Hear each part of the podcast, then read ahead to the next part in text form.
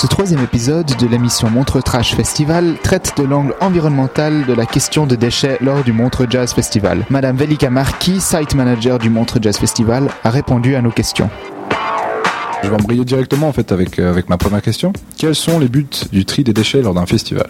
Ben, je pense que les buts sont les mêmes que dans la vie de tous les jours. C'est la valorisation euh, des matières recyclables et une économie des ressources naturelles. Hein. Les objectifs poursuivis euh, chez nous, c'est l'augmentation de la séparation des déchets et une amélioration constante de cette qualité du tri. Au niveau des, des mesures de protection environnementale, qu'est-ce qui est fait durant le Montreux Jazz Festival? Concernant euh, le recyclage des déchets, il y a la mise en place d'éco-points sur divers endroits de la manifestation, avec nos bars et nos stands de nourriture, avoir un tri des déchets à l'intérieur même de, des stands. Autre mesures de protection environnementale. On a acheté de l'énergie verte pour compenser nos émissions. On accentue euh, le transport public. Est-ce que vous pensez qu'il y a des autres mesures qui pourraient être prises? Qu'il y a déjà des projets ou des idées euh, de protection environnementale qui sont dans l'air? Alors oui, il y en a plein. Pour l'instant, on est en train de regarder euh, le remplacement des, gobelets plastiques par des gobelets lavables, donc réutilisables. C'est une action qui va se mener ces toutes prochaines années.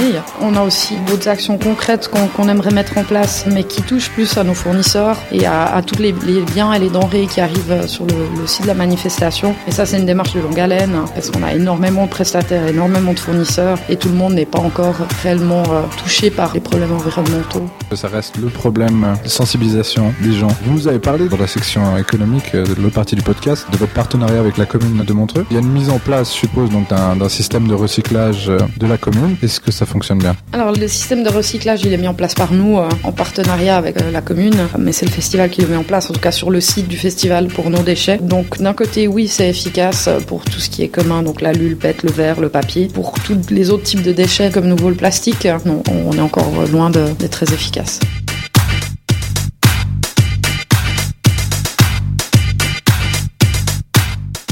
En résumé, les déchets du Montre Jazz, même si certains souillent le parterre et nuisent à la ville un certain temps, sont toutefois éliminés à la fin du festival. Grâce à cette réputation, le Montre Jazz Festival a même obtenu le Green and Clean Award de Europe, l'association des festivals européens dont il est membre. Ainsi, dans le cadre du développement durable, le Montre Jazz Festival est un bon exemple pour d'autres manifestations en Suisse ou ailleurs.